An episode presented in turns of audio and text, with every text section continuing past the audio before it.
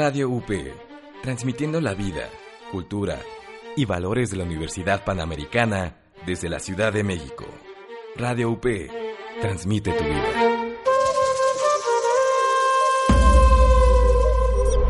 Somos parte de una misma historia. Nuestros caminos fluyen a través de la palabra, en un mismo espacio, fortaleciendo nuestra diversidad mediante el intercambio de ideas, opiniones y conocimientos. Radio UP y el Sistema de Radiodifusoras Culturales Indigenistas de la CDI presenta su programa Encuentros. Encuentros. La voz que llega lejos para acercarse a tus oídos.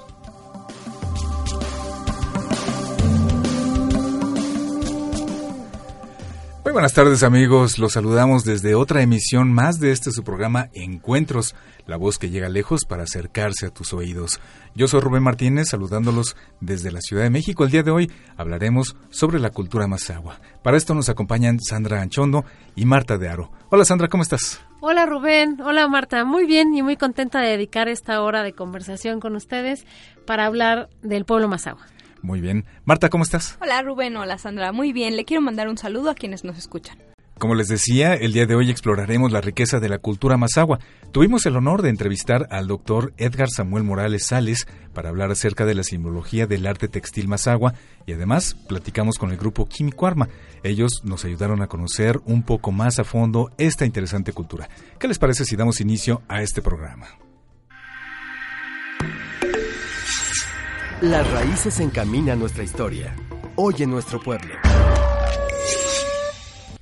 Es común escuchar que el origen de la cultura mazagua es incierto. Sin embargo, varios estudiosos aseguran que el pueblo mazagua nació como resultado de la fusión cultural entre los toltecas y los chichimecas. Entre los mazahuas se cuenta la leyenda de que este pueblo fue formado por cinco tribus chichimecas encabezadas por el jefe Mazahuatl, cuyo nombre significa señor venado.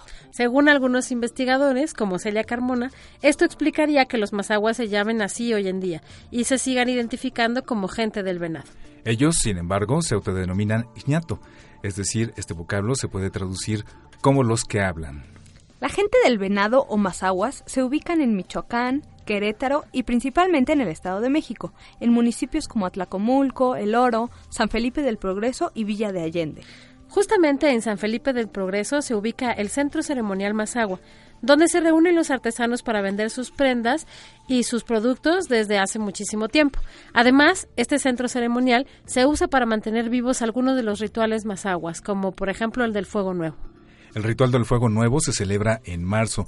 En esta ceremonia, un personaje relevante de la comunidad mazagua levanta un copal hacia los cuatro rumbos del espacio temporales del universo, que también simbolizan al agua, el fuego, la tierra y al aire para honrar al universo y al sol.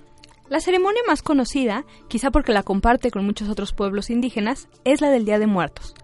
En Villa de Allende, por ejemplo, se han hecho ofrendas muy bonitas en los últimos años. Ellos celebran el regreso de las almas de sus seres queridos a partir del 31 de octubre.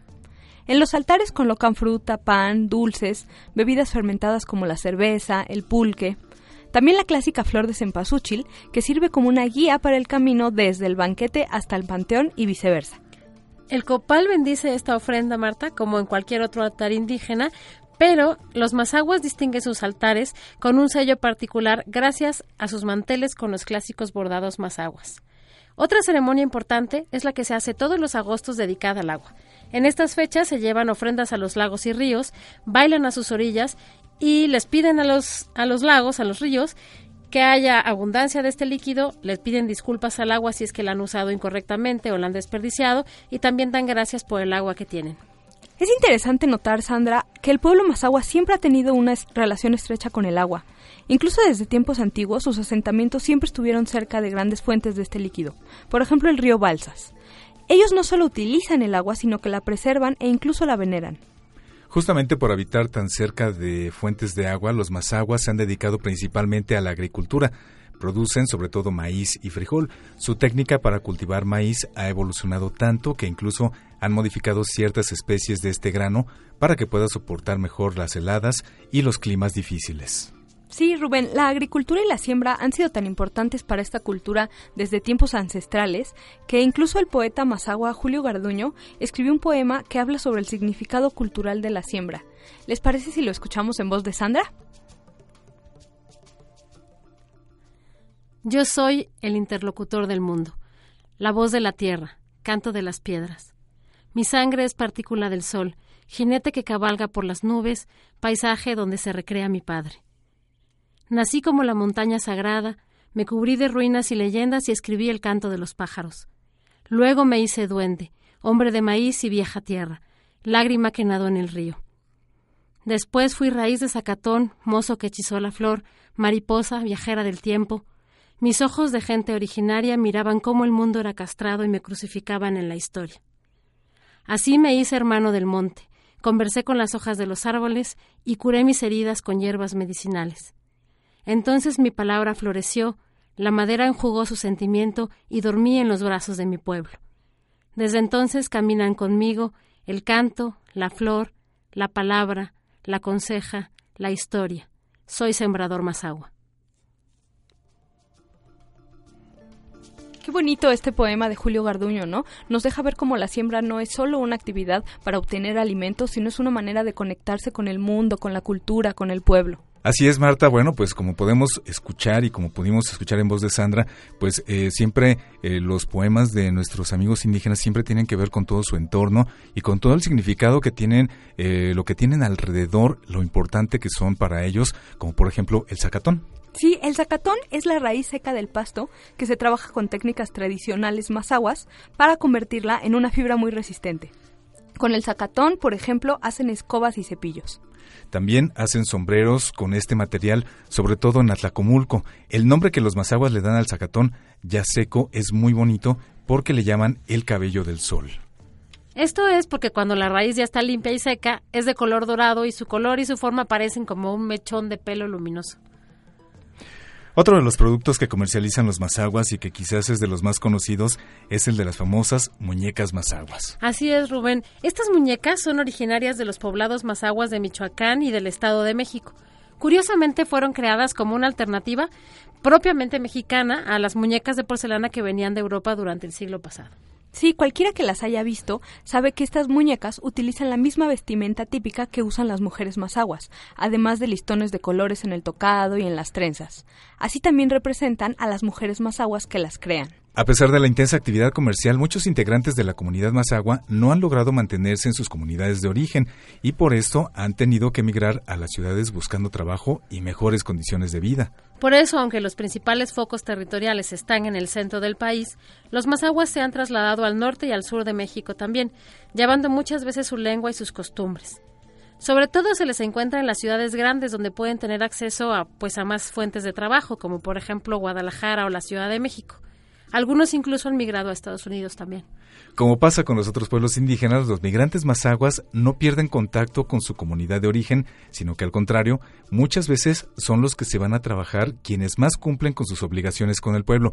De este modo honran sus raíces y sus costumbres. Sí, por ejemplo, los migrantes mazaguas mandan dinero para remodelar las iglesias en sus comunidades o costear las fiestas del pueblo muchas veces.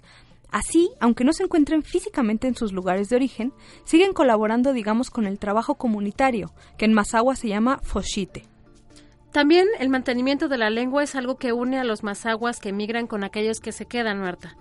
María Eugenia Chávez Arellano estudió este fenómeno de la migración mazagua y se dio cuenta precisamente de que la lengua es un signo de identidad y continuidad más allá de la distancia espacial que pueda haber entre las personas. Uno sigue siendo mazagua siempre que siga hablando su lengua.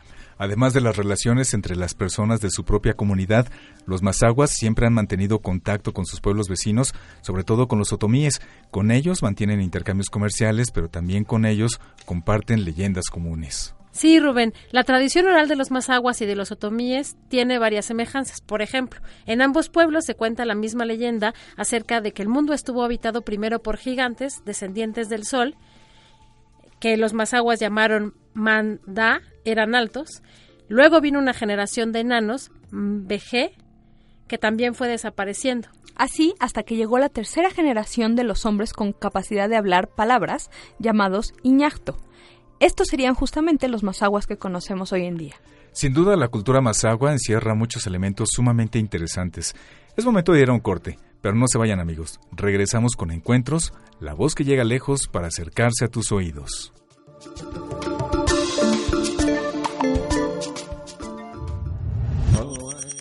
Caminos abiertos por palabras. Encuentros. Conoce nuestros pueblos indígenas en imágenes. Síguenos en Instagram, arroba CDI-MX y disfruta las maravillosas fotografías que tenemos para ti.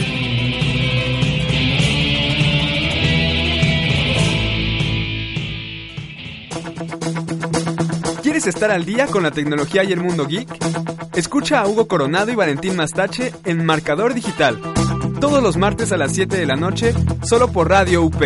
Transmite tu vida.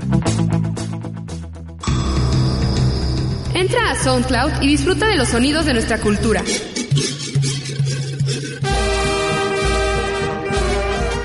Solo búscanos como Diagonal CDI-MX y podrás escuchar programas, música, cursos y más.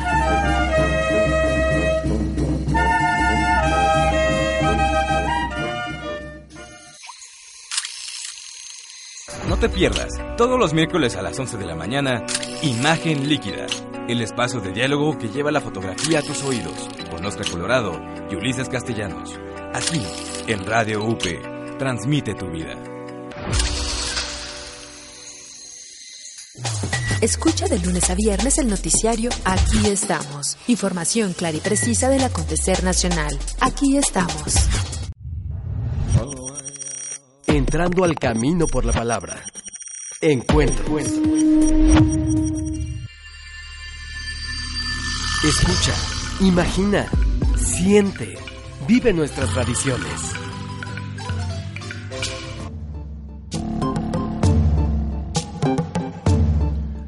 Gracias por continuar con nosotros. Estamos de regreso en Encuentros, la voz que llega lejos para acercarse a tus oídos. El día de hoy hablamos de la cultura mazagua. Quienes vivimos en el centro del país seguramente estamos familiarizados con las artesanías y los vestidos tan bonitos de esta gente del venado. Como pasa con otros pueblos, entre los mazaguas la vestimenta sirve como un elemento distintivo que los diferencia de otras comunidades. Es muy representativa y muy bonita la forma en que las mujeres mazaguas se visten, con sus blusas de cuellos altos y encajes, las faldas largas bordadas y las típicas fajas mazaguas. Sin embargo, hay una particularidad que me gustaría resaltar. Las prendas mazaguas son confeccionadas a partir de lienzos rectangulares, porque esa forma se relaciona con su manera de concebir el mundo. Es decir, en la cultura mazagua, el universo tiene cuatro lados y por eso utilizan en su ropa símbolos cuadrados. Cuadrados, rectángulos, rombos, cualquier forma que tenga cuatro elementos, cuatro lados, eh, porque son justamente los cuatro rumbos del universo o los cuatro puntos cardinales. Todavía, hoy en día, las blusas que utilizan las mujeres mazaguas siguen manteniendo este juego de formas, por ejemplo, con cuellos cuadrados y rectángulos que sirven como adorno y símbolo al mismo tiempo. Tuvimos la oportunidad de platicar sobre este tema con el doctor Edgar Samuel Morales Sales. Él diseñó un interesante sistema de flechas para interpretar las narraciones que cuentan estas prendas, combinando astros, animales y personas con otros símbolos. El doctor Edgar Morales se desempeña como profesor investigador de la Universidad Autónoma del Estado de México. Es experto en prácticas sociales de grupos latinoamericanos. Ha estudiado a fondo la cultura mazagua, en específico todo lo referente a la semiótica de sus vestimentas y el significado profundo del arte textil. ¿Qué les parece si escuchamos la entrevista? Doctor, cuéntenos un poco cómo nació su interés por la cultura mazagua. Mire, porque eh, los mazaguas del Estado de México ocupan varios de los municipios del norte del Estado de México, del Valle de Toluca concretamente, pero también están asentados en Querétaro y la zona oriente del Estado de Michoacán, de manera que son vecinos, pues, de los grupos mestizos que habitamos las ciudades en, el Valle de Toluca. Y eh, la, eh, es una de las culturas más interesantes, con una serie de hábitos, de costumbres que los distinguen mucho de los demás pueblos con los que coexisten. En el Valle de Toluca existen cinco grupos étnicos diferentes y cinco grupos indígenas, y uno de los más eh, numerosos es justamente el grupo Mazagua, con el, eh, pueblo otomí. Ambos pertenecen a la familia lingüística Otopame. son, como si pudiéramos pensar, y como decía Yaxustel, es un poco como los portugueses y los españoles. Estamos eh, viendo una cultura que comparte muchos rasgos, aunque en varios de ellos se diferencian de manera muy notable, especialmente en eh, la indumentaria. Eh, una de las características de las mujeres mazaguas es de usar la profesión de colores, sí. que son siempre colores primarios, secundarios y terciarios. No hay eh, uso de tonos pastel, por ejemplo. Y eso hace que la mujer mazagua, además de sus aditamentos como los collares, como los broches en la, en la cabellera, eh, resalten porque constituyen lo que nosotros denominamos una explosión de colores. Siempre están muy combinados. Y en ese sentido hay que ver que hay un sentido muy eh, fino de la, del uso de la cromática. Los colores siempre están armonizados, no hay choques entre ellos. ¿verdad? Son colores primarios y secundarios terciarios que son eh, armonizados de tal manera que distinguen a ese pueblo. Entonces hay que ver que se trata de uno de los símbolos de la identidad mazahua. Por otra parte, los diseños textiles que elaboran las mujeres mazahuas son muy interesantes porque se refieren siempre a la tradición oral que circula entre ellos.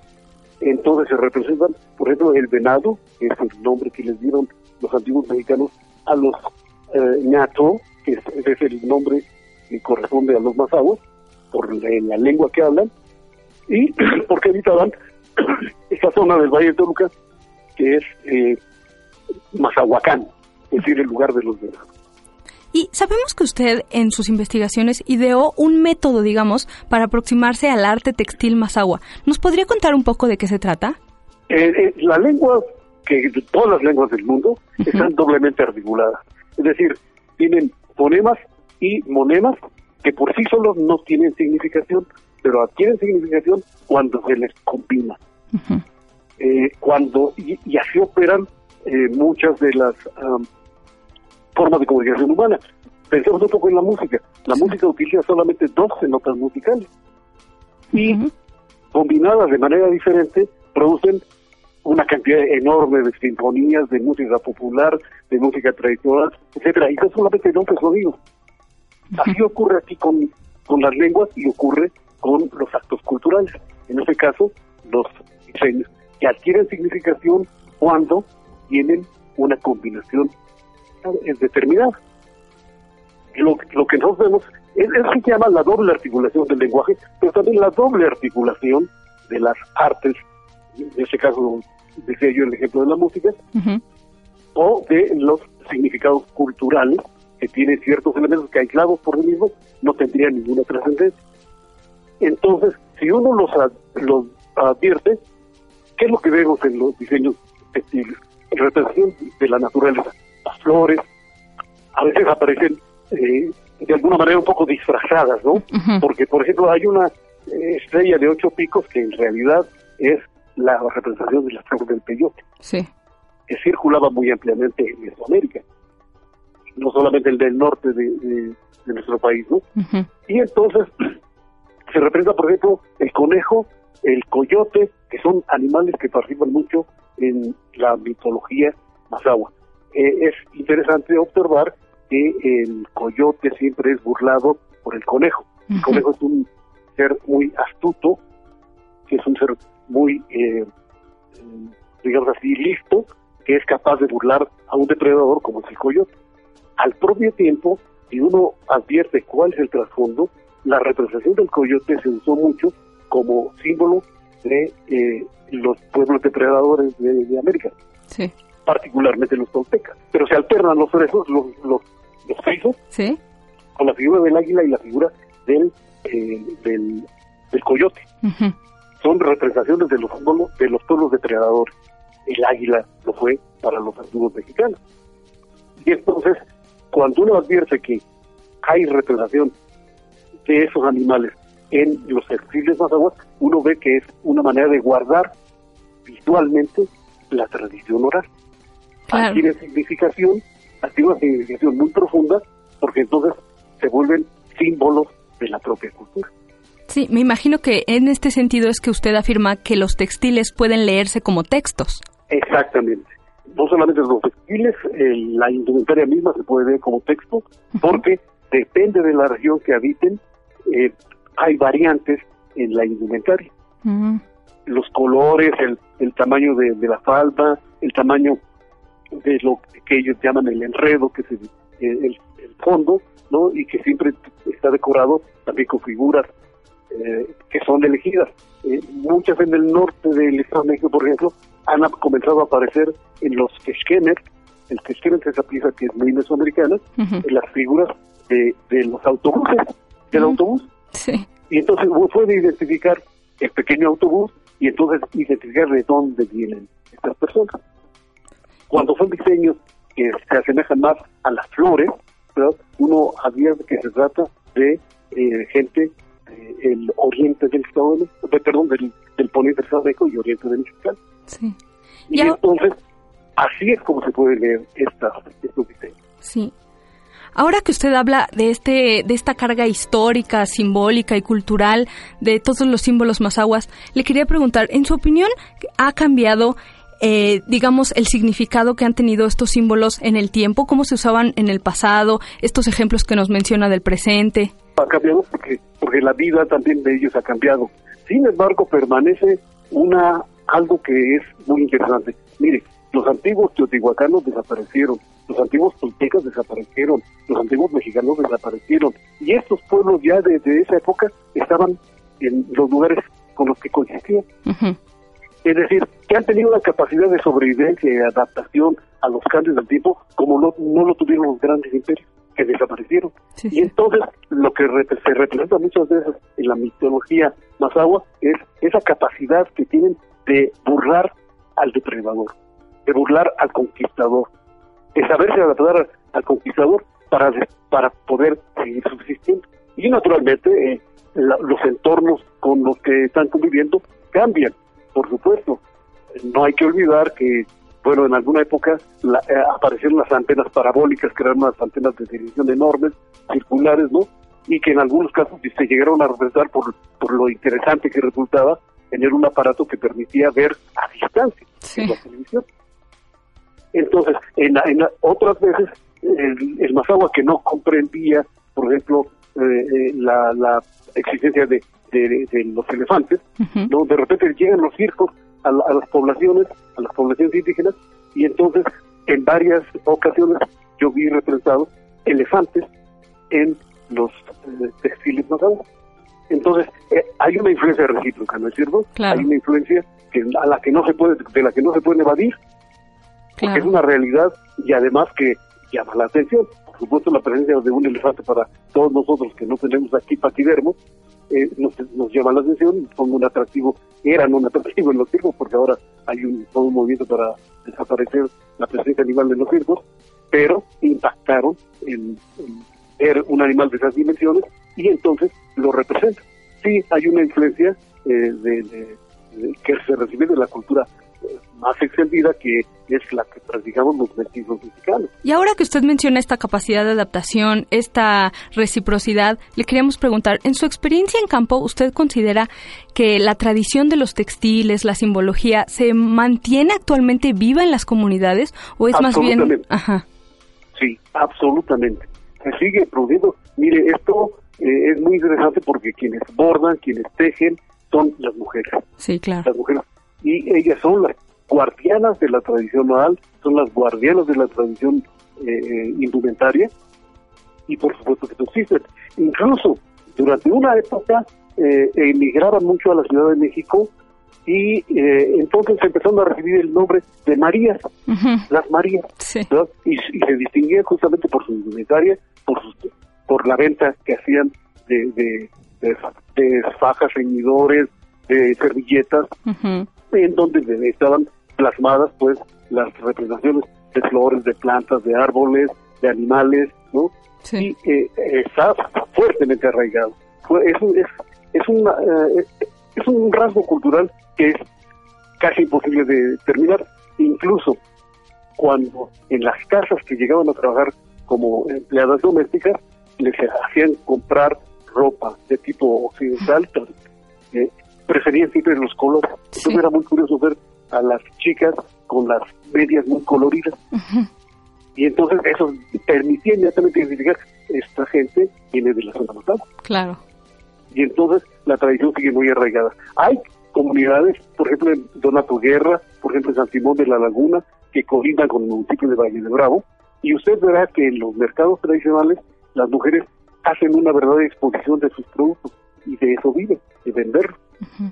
Otras veces los comercializan en el centro de la ciudad de Toluca, frente a lo que se llama uno de los eh, monumentos más interesantes, el Cosmo Vitral. Allí se instalan y venden sus productos.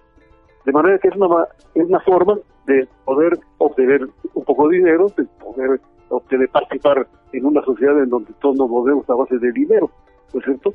De, de, recuperar un poco de dinero y hacer sus compras, etcétera, tener una vida un poco más eh, cómoda que quedarse en el poblado en donde eh, se depende fundamentalmente de la agricultura o del pastoreo.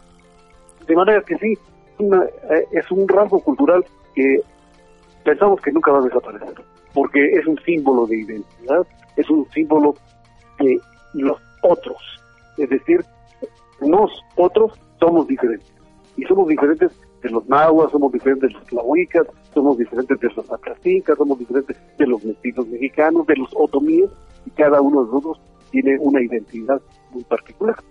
Que frecuentemente es una identidad aldeana, es cierto, en algunos lugares en donde se acostumbra a salir poco. Eh, mire, este, no, no deja de existir, por supuesto, eh, el desprecio, digamos, eh, un, un, cierto grado de xenofobia hacia los pueblos tradicionales, porque no los comprendemos en su hablar, porque no comprendemos muchos de sus hábitos y costumbres, y entonces los vemos, asociamos lo indígena a lo pobre, a lo feo, a, lo, a lo ancestral, a lo antiguo, y este es un error que debemos corregir cuando estudiamos en detalle las culturas que son verdaderamente maravillosas porque son herederas y dueñas de una experiencia histórica y ya la quisiéramos salir los mestizos mexicanos. Porque hoy estamos empeñados en traerlo al progreso y a lo mejor los que vamos a desaparecer en el futuro seamos los mexicanos y los mazaguas y los pomíes y los portugueses van a seguir. Tiene toda la razón en que el primer paso para acabar con estos problemas es el conocimiento y sin duda sus palabras nos han ayudado mucho a entender de manera más profunda la riqueza de esta cultura. Se nos acaba el tiempo, doctor, pero muchísimas gracias por esta entrevista. De verdad nos dio mucha luz sobre la cultura mazagua. Con todo gusto. Gracias. Y felicidades al programa porque me parece que es una manera de contribuir mucho al desarrollo y a la difusión de las culturas indígenas que deben ser motivos de orgullo. Muchas gracias, doctor. Agradecemos al doctor Morales Sales por darnos esta entrevista. A mí me interesó mucho esto que dijo sobre cómo los diseños textiles refieren a la tradición oral, porque normalmente tenemos una visión mucho más simple sobre esto, ¿no?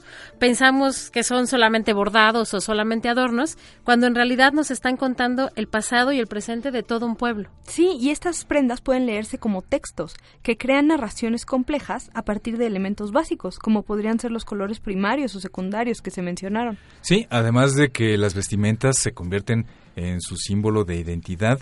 Como dijo el doctor Morales, para los mazaguas, los textiles dicen quiénes son y también quiénes no son. Como él lo dijo, los distinguen de otros pueblos vecinos, como los otomíes y también de los pueblos no indígenas. Con solo ver los colores que se usan en los diseños, pues podemos ya saber algo sobre la región en donde se crearon las prendas. Es interesante pensar que hay símbolos culturales que se han mantenido, como el venado que se mencionaba, el conejo, el coyote, que son animales típicos de la región, pero también otros que se han ido agregando, como por ejemplo el elefante. Esto nos habla de una cultura que sigue siendo la misma, pero también está abierta al exterior. En este sentido, la mazagua ha sido una cultura de la resistencia. Y justamente esta cultura de la resistencia, Marta, es lo que les ha permitido adaptarse a entornos difíciles. Como explicó también el doctor Morales, ellos han sabido transitar a entornos urbanos para ofrecer sus mercancías o su trabajo sin tener que dejar de ser quienes ellos son. Así es, y toda la simbología alrededor de las vestimentas mazaguas es muy rica en significados. Sin duda encierra pues mucho más de lo que alcanzamos a ver con los ojos. Por ejemplo, fíjense que las fajas que ellas hacen son muy largas para que puedan darles varias vueltas en su cintura. Esto se debe a que la faja representa un centro energético que construye un espacio sagrado al estar pegada al cuerpo. Eso es muy interesante, Rubén. También hay que remarcar que cuando las mujeres cambian sus prendas, pues porque ya son viejas o están desgastadas, siempre guardan un pequeño pedacito como muestra. Esto es para que los símbolos y los bordados puedan ser pasados de generación en generación y no se pierdan. ¿Qué les parece, amigos? Mientras más se conoce la cultura mazagua, más ganas dan de profundizar en ella. Es momento de hacer una pausa, pero no se vayan. Volvemos después del corte a Encuentros, la voz que llega lejos para acercarse a tus oídos.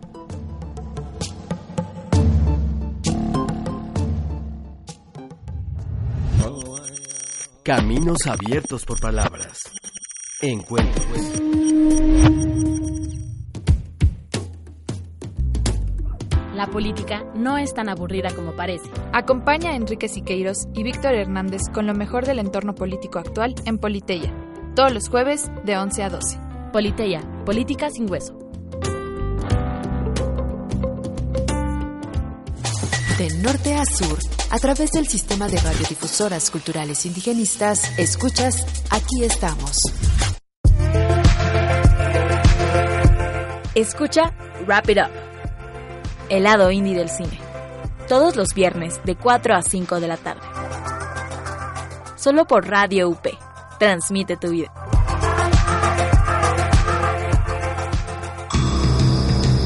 Entra a SoundCloud y disfruta de los sonidos de nuestra cultura.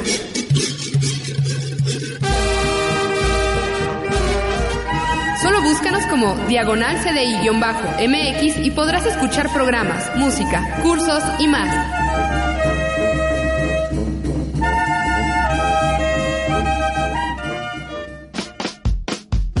Diagnóstico Económico, el programa que presenta los temas relevantes de economía nacional e internacional. Presentado por Gabriel Pérez del Peral todos los viernes de 11 a 12, solo por Radio UP. Transmite tu vida. Entrando al camino por la palabra. Encuentro. Abre tus sentidos. Celebraciones, cantos, bailes y más.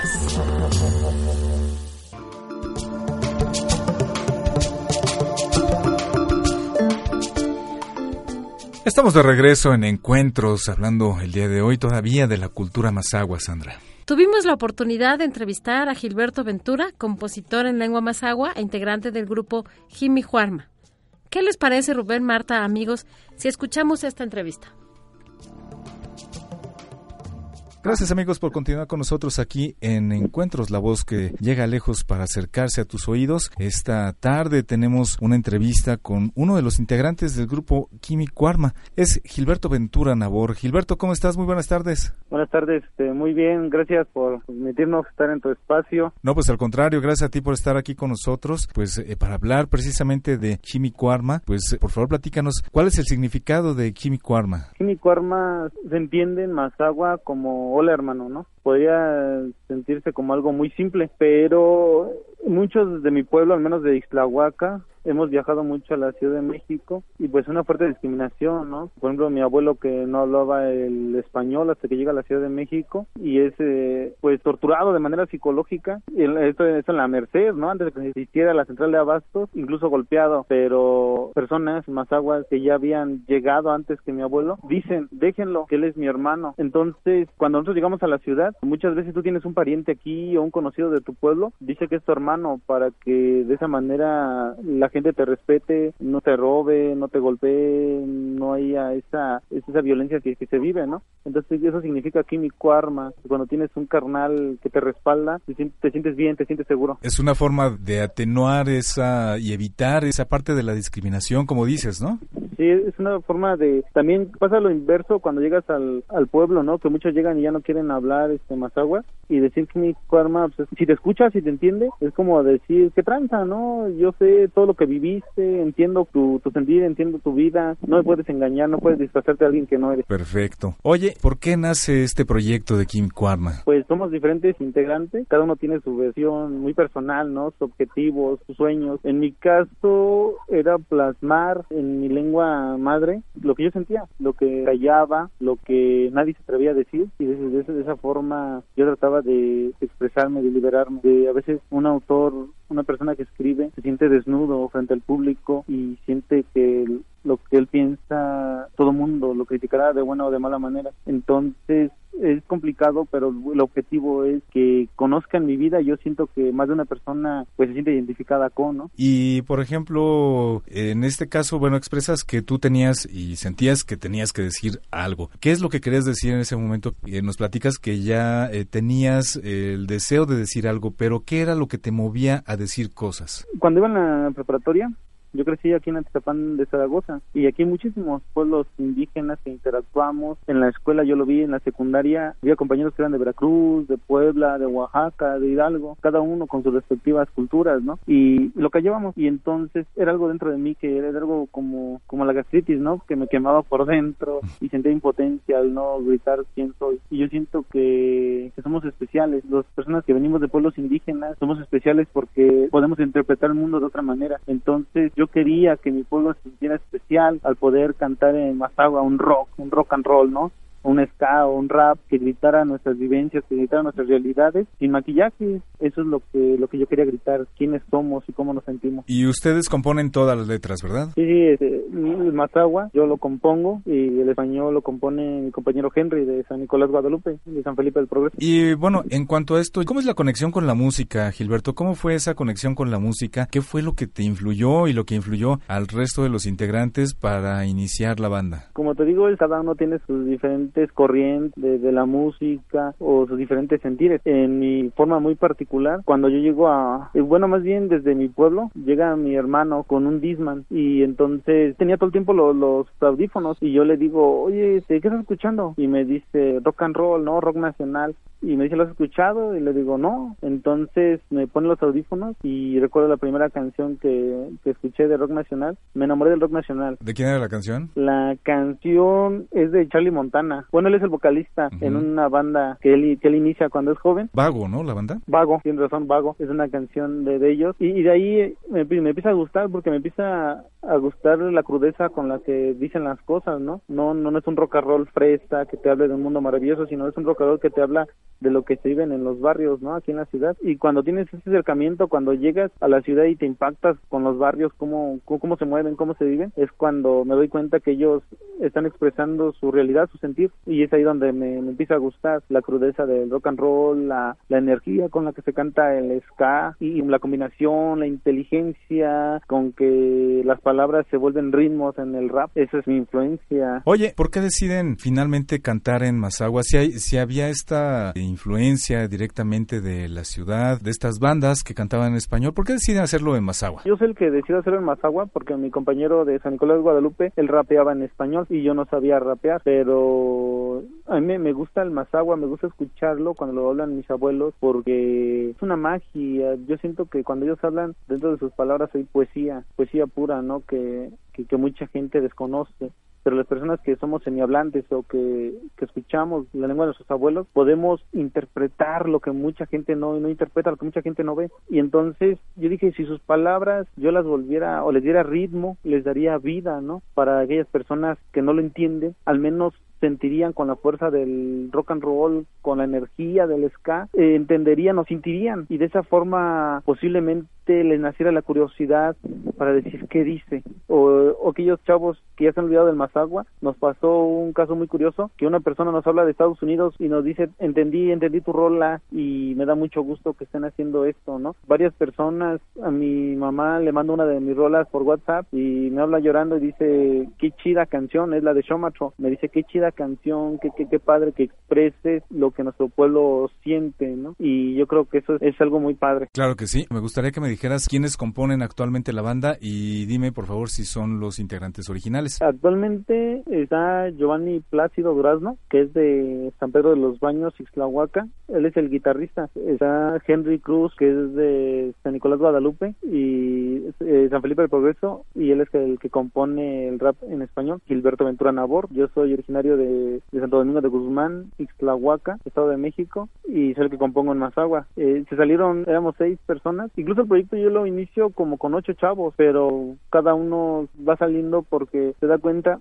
que hay pocos apoyos, que son pocos los espacios que se nos prestan, que hay poca gente que cree en ti y que tienes que luchar contra corriente, ¿no? A veces poniendo de tu bolsa para viajar a ciertos lugares, no teníamos para una guitarra y todos esos elementos son los que hacen que los, los demás chavos se vayan armando se vayan saliendo hasta que quedamos los tres que acabo de mencionar. Oye, y para ustedes eh, como gente joven, ¿qué es más importante? ¿Ser eh, muy reconocidos por el público o conservar y transmitir la lengua? Ambas. Yo siento que como músico indígena tienes esa responsabilidad, ¿no? De transmitir al público lo que tu pueblo siente, lo que tu pueblo le gustaría escuchar en la radio. Por ejemplo, de mi pueblo, mi abuelo siempre me dijo, siempre que salgas en la radio, siempre di que eres de Santo Domingo de Guzmán, porque nosotros somos de Santo Domingo de Guzmán. Entonces tienes esa, incluso mi variante es una variante que ya está eh, extinguiendo, porque ya no se habla mucho en donde yo, de donde yo soy originario. Entonces, eh, yo creo que tengo esa responsabilidad de que más chavos se, se interesen, de que en mi pueblo escuchen y digan, órale, ese cuate es de aquí, ¿no? Es nieto de tal persona, es hijo, es hijo de tal persona. Y obviamente, como todo chavo, pues quieres recorrer el mundo, quieres ser reconocido, quieres aventarte sobre el público y que te tengan en las palmas, dando vueltas por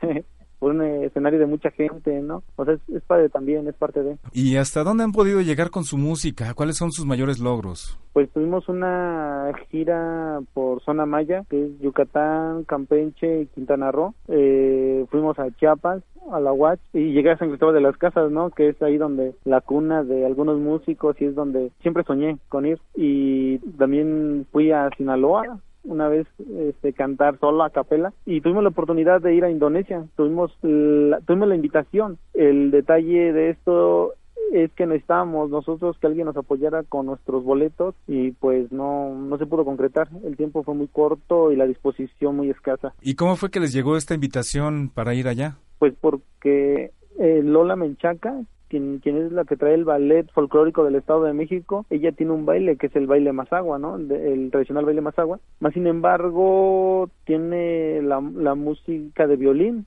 pero de, de los abuelitos, ¿no? Y cuando escucha en un evento que tenemos en común eh, en San Felipe del Progreso, en Dolores Hidalgo, ella nos escucha rapeando en Mazagua, rockeando, y ella le parece fascinante, ¿no? Porque dice, la cultura no es estática, la cultura no se quedó ahí con los abuelos en la música de viento, sino que se viene a reinventar y reivindicar con estos chavos, ¿no? Y me gustaría llevarlos a alguno de nuestros eventos en el exterior para demostrar que, por ejemplo, cuando vienen a México dicen los indígenas, los aztecas, ¿no? Los mexicas, sino que se ha estado modernizando y la cultura siempre está en constante cambio. Es lo que ella le interesaba mostrar y nos dijo, miren, el, el evento está disponible, pero no los podemos apoyar en ese momento porque está muy cerca con los boletos y es ahí donde nos movimos, buscamos, pero le digo, a veces la disposición de otras personas es escasa y pues no pudimos ir. Por último, ¿qué le dirían a los chavos que saben alguna lengua indígena y tienen ganas de hacer música como ustedes? Pues yo creo, y yo siempre le digo a todo mundo, lo que Hollywood me ha enseñado es que tienes que tener un poco de locura dentro de tus sueños, porque sin locura yo creo que no tendrás las suficientes ganas de hacer las, las cosas. Llegará un momento en que necesitarás locura para poder lograr lo que te imaginas. Debes de, de- de estar loco y de no hacerlo, no hacer las cosas comunes que hace la demás gente. Oye, Gilberto, ¿cómo se consigue el material y, bueno, cuántos materiales tienen? Lo- ¿Cómo lo manejan? ¿Lo manejan por discos? ¿Lo manejan nada más por canciones? Porque, bueno, digo, tener discos ya es algo que ya no es tan actual, sino en realidad ahora eh, las bandas van haciendo canciones individuales y las van soltando poco a poco a través del Internet. ¿Cómo, cómo es esto para ustedes? Mira, estamos yo creo que en, un proceso ahorita de recesión porque armamos esta banda cuando estamos en la universidad y obviamente pues ahí teníamos apoyo de la universidad, teníamos apoyo pues a veces de las becas, ¿no? Entonces con eso podíamos sobrevivir y nuestro material pues, eran solamente discos cuando íbamos a las tocadas, pero sales de la universidad y entonces dices, eh, ¿qué me voy a dedicar, no? Te das cuenta que la música a veces no da lo suficiente y pues ahorita estamos como en recesión. Tenemos un poco de material en YouTube que aparece como Químico Arma, pero pues la verdad es que nos falta subir mucho material que tenemos y que no hemos podido subir y solamente en los discos cuando vamos a tocar. Llega un momento en la vida en que sientes que simplemente ya no vale la pena luchar por tus sueños, ¿no? Que dices tengo que seguir lo que todo mundo hace. Si mi familia son albañiles, voy a ser albañil. Si mi familia son campesinos, voy a ser campesino, porque ya no hay otra, ¿no? Tengo que dejar mi guitarra porque mi guitarra no me da de comer. Tengo que dejar mi libreta y mi pluma porque simplemente no me darán de comer. Pero si te acuerdas que hubo personas que se la jugaron aún viéndosela en situaciones más complicadas que tú, te das cuenta que te está dando por te dando por vencido cuando no es nada lo que te está pasando. Y si pasas esa etapa de tu vida serás capaz de todo de muchas cosas. Esta canción se llama Show Macho que significa oscuridad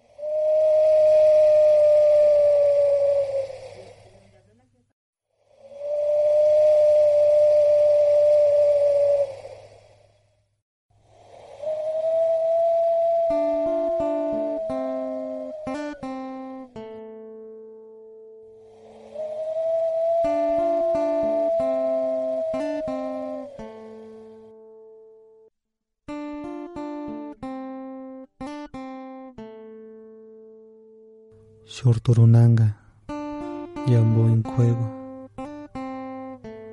Shishomatro belle Kajiare Otro Kutsukangoma Yakañete Naho Haranjode Konan Rama canacetro Na Utrunkwa Yahara Soranjode Peya caranjode. Vamos. Llorar está bien, eres humano, te pregunto, ¿sabes a cuántos el pan les ha faltado? Yo.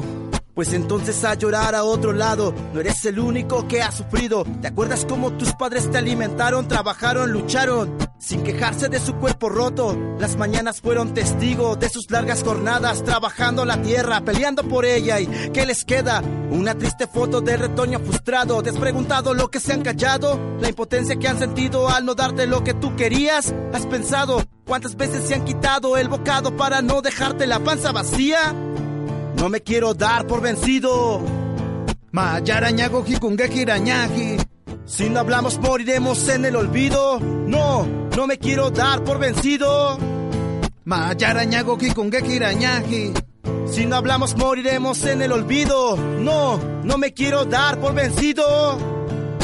Jereki, treshe kapararañaji, mayarañagoji con gejirañaji, tresheji kabubuji, akapan que muri abati ñilipe ambaro tres y tres de gente que yereki nako mayarañagoji con gejirañaji. No me quiero dar por vencido. Mayarañagoji con gejirañaji. Si no hablamos moriremos en el olvido. No, no me quiero dar por vencido. Mayarañagoji con gejirañaji. Si no hablamos moriremos en el olvido. No, no me quiero dar por vencido. Yereki, treche capararañaji, mayarañagoji con gejirañaji, treche aquí como pepi, azumi, bonro, la Guadalajara, Ciudad Juárez, Monterrey, Estados Unidos. Yereki, najo, mayarañagoji con gejirañaji. No me quiero dar por vencido. Mayarañagoji con gejirañaji. Si no hablamos moriremos en el olvido. No, no me quiero dar por vencido. Mayarañagoji con gejirañaji. Si no hablamos moriremos en el olvido. No, no me quiero dar por vencido. Nesta que ki.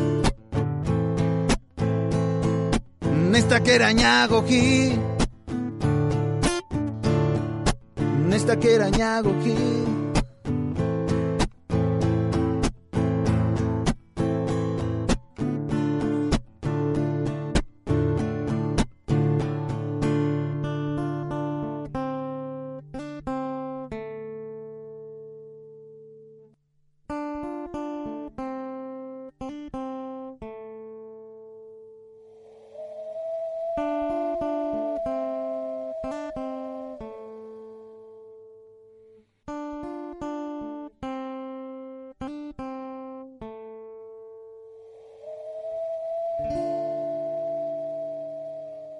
Muy bien, Gilberto. Oye, pues platícanos por favor los medios para comunicarse con ustedes a través de algún Twitter, algún Facebook, algún correo. Estamos en Twitter como Químico Arma, en Facebook como Químico Arma, en Facebook pueden postearnos algo, mandarnos un mensaje y por ahí yo creo que es la forma más fácil de contactarnos y pues ahí veremos si nos invitan a un evento, si nos invitan a conocer sus pueblos, a pasear o cualquier cosa, estamos a sus órdenes. Oye, te agradezco muchísimo de verdad este tiempo para platicar con nosotros. No, muchas gracias a ustedes por darnos este espacio que es muy necesario para que nosotros sigamos en la lucha, el rescate de nuestras lenguas y pues para darnos difusión. Pues muchísimas gracias. Agradecemos nuevamente a Gilberto Ventura Nabor, el integrante de Químico Arma, a quien entrevistamos esta tarde aquí en Encuentros. Pues eh, muchísimas gracias Gilberto por esta entrevista y pues eh, también a todos ustedes por habernos acompañado en la misma. Ya saben que se pueden acercar a las redes sociales de Químico Arma eh, pues para conocer más de su música. Nosotros continuamos aquí en Encuentros, la voz que llega lejos para acercarse a tus oídos.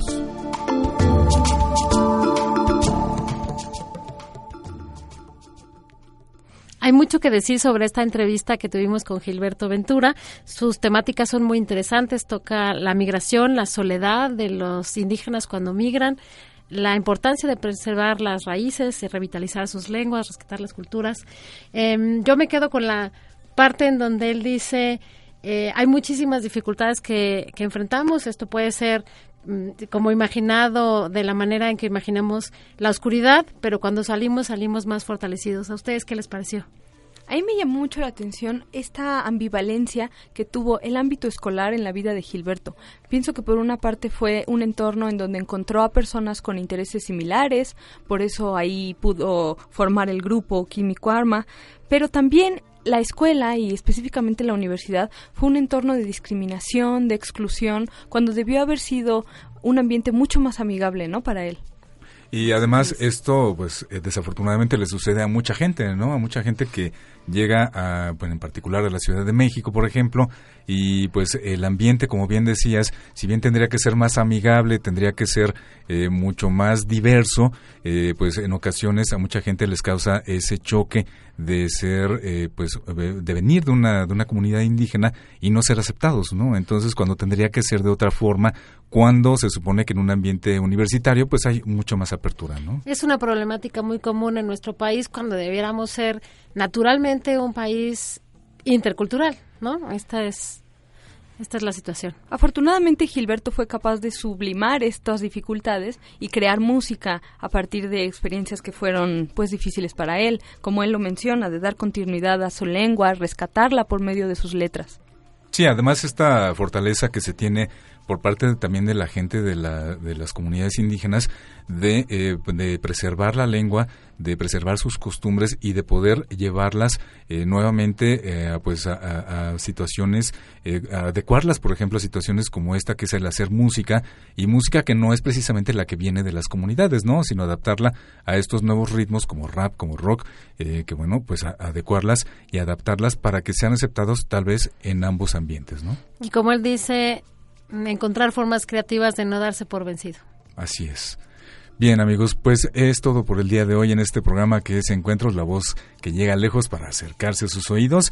Y bueno, pues Sandra, muchísimas gracias nuevamente por haber estado aquí. Gracias Rubén, gracias Marta, ha sido un gusto. Gracias a todos los que nos escucharon y muchas gracias también a nuestros invitados, al doctor Edgar Morales Sales y a Gilberto Ventura del grupo Kimi Juarma. Muchísimas gracias Marta. Muchas gracias a ustedes, Rubén, Sandra, y sobre todo muchas gracias a nuestro auditorio. Nos escuchamos la próxima. Yo soy Rubén Martínez y me despido por esta ocasión. No se pierdan la próxima emisión de Encuentros, la voz que llega lejos para acercarse a tus oídos.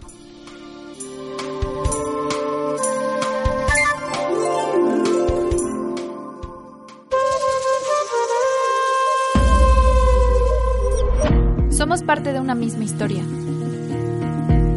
nuestros caminos fluyen a través de la palabra, en un mismo espacio, fortaleciendo nuestra diversidad mediante el intercambio de ideas, opiniones y conocimientos.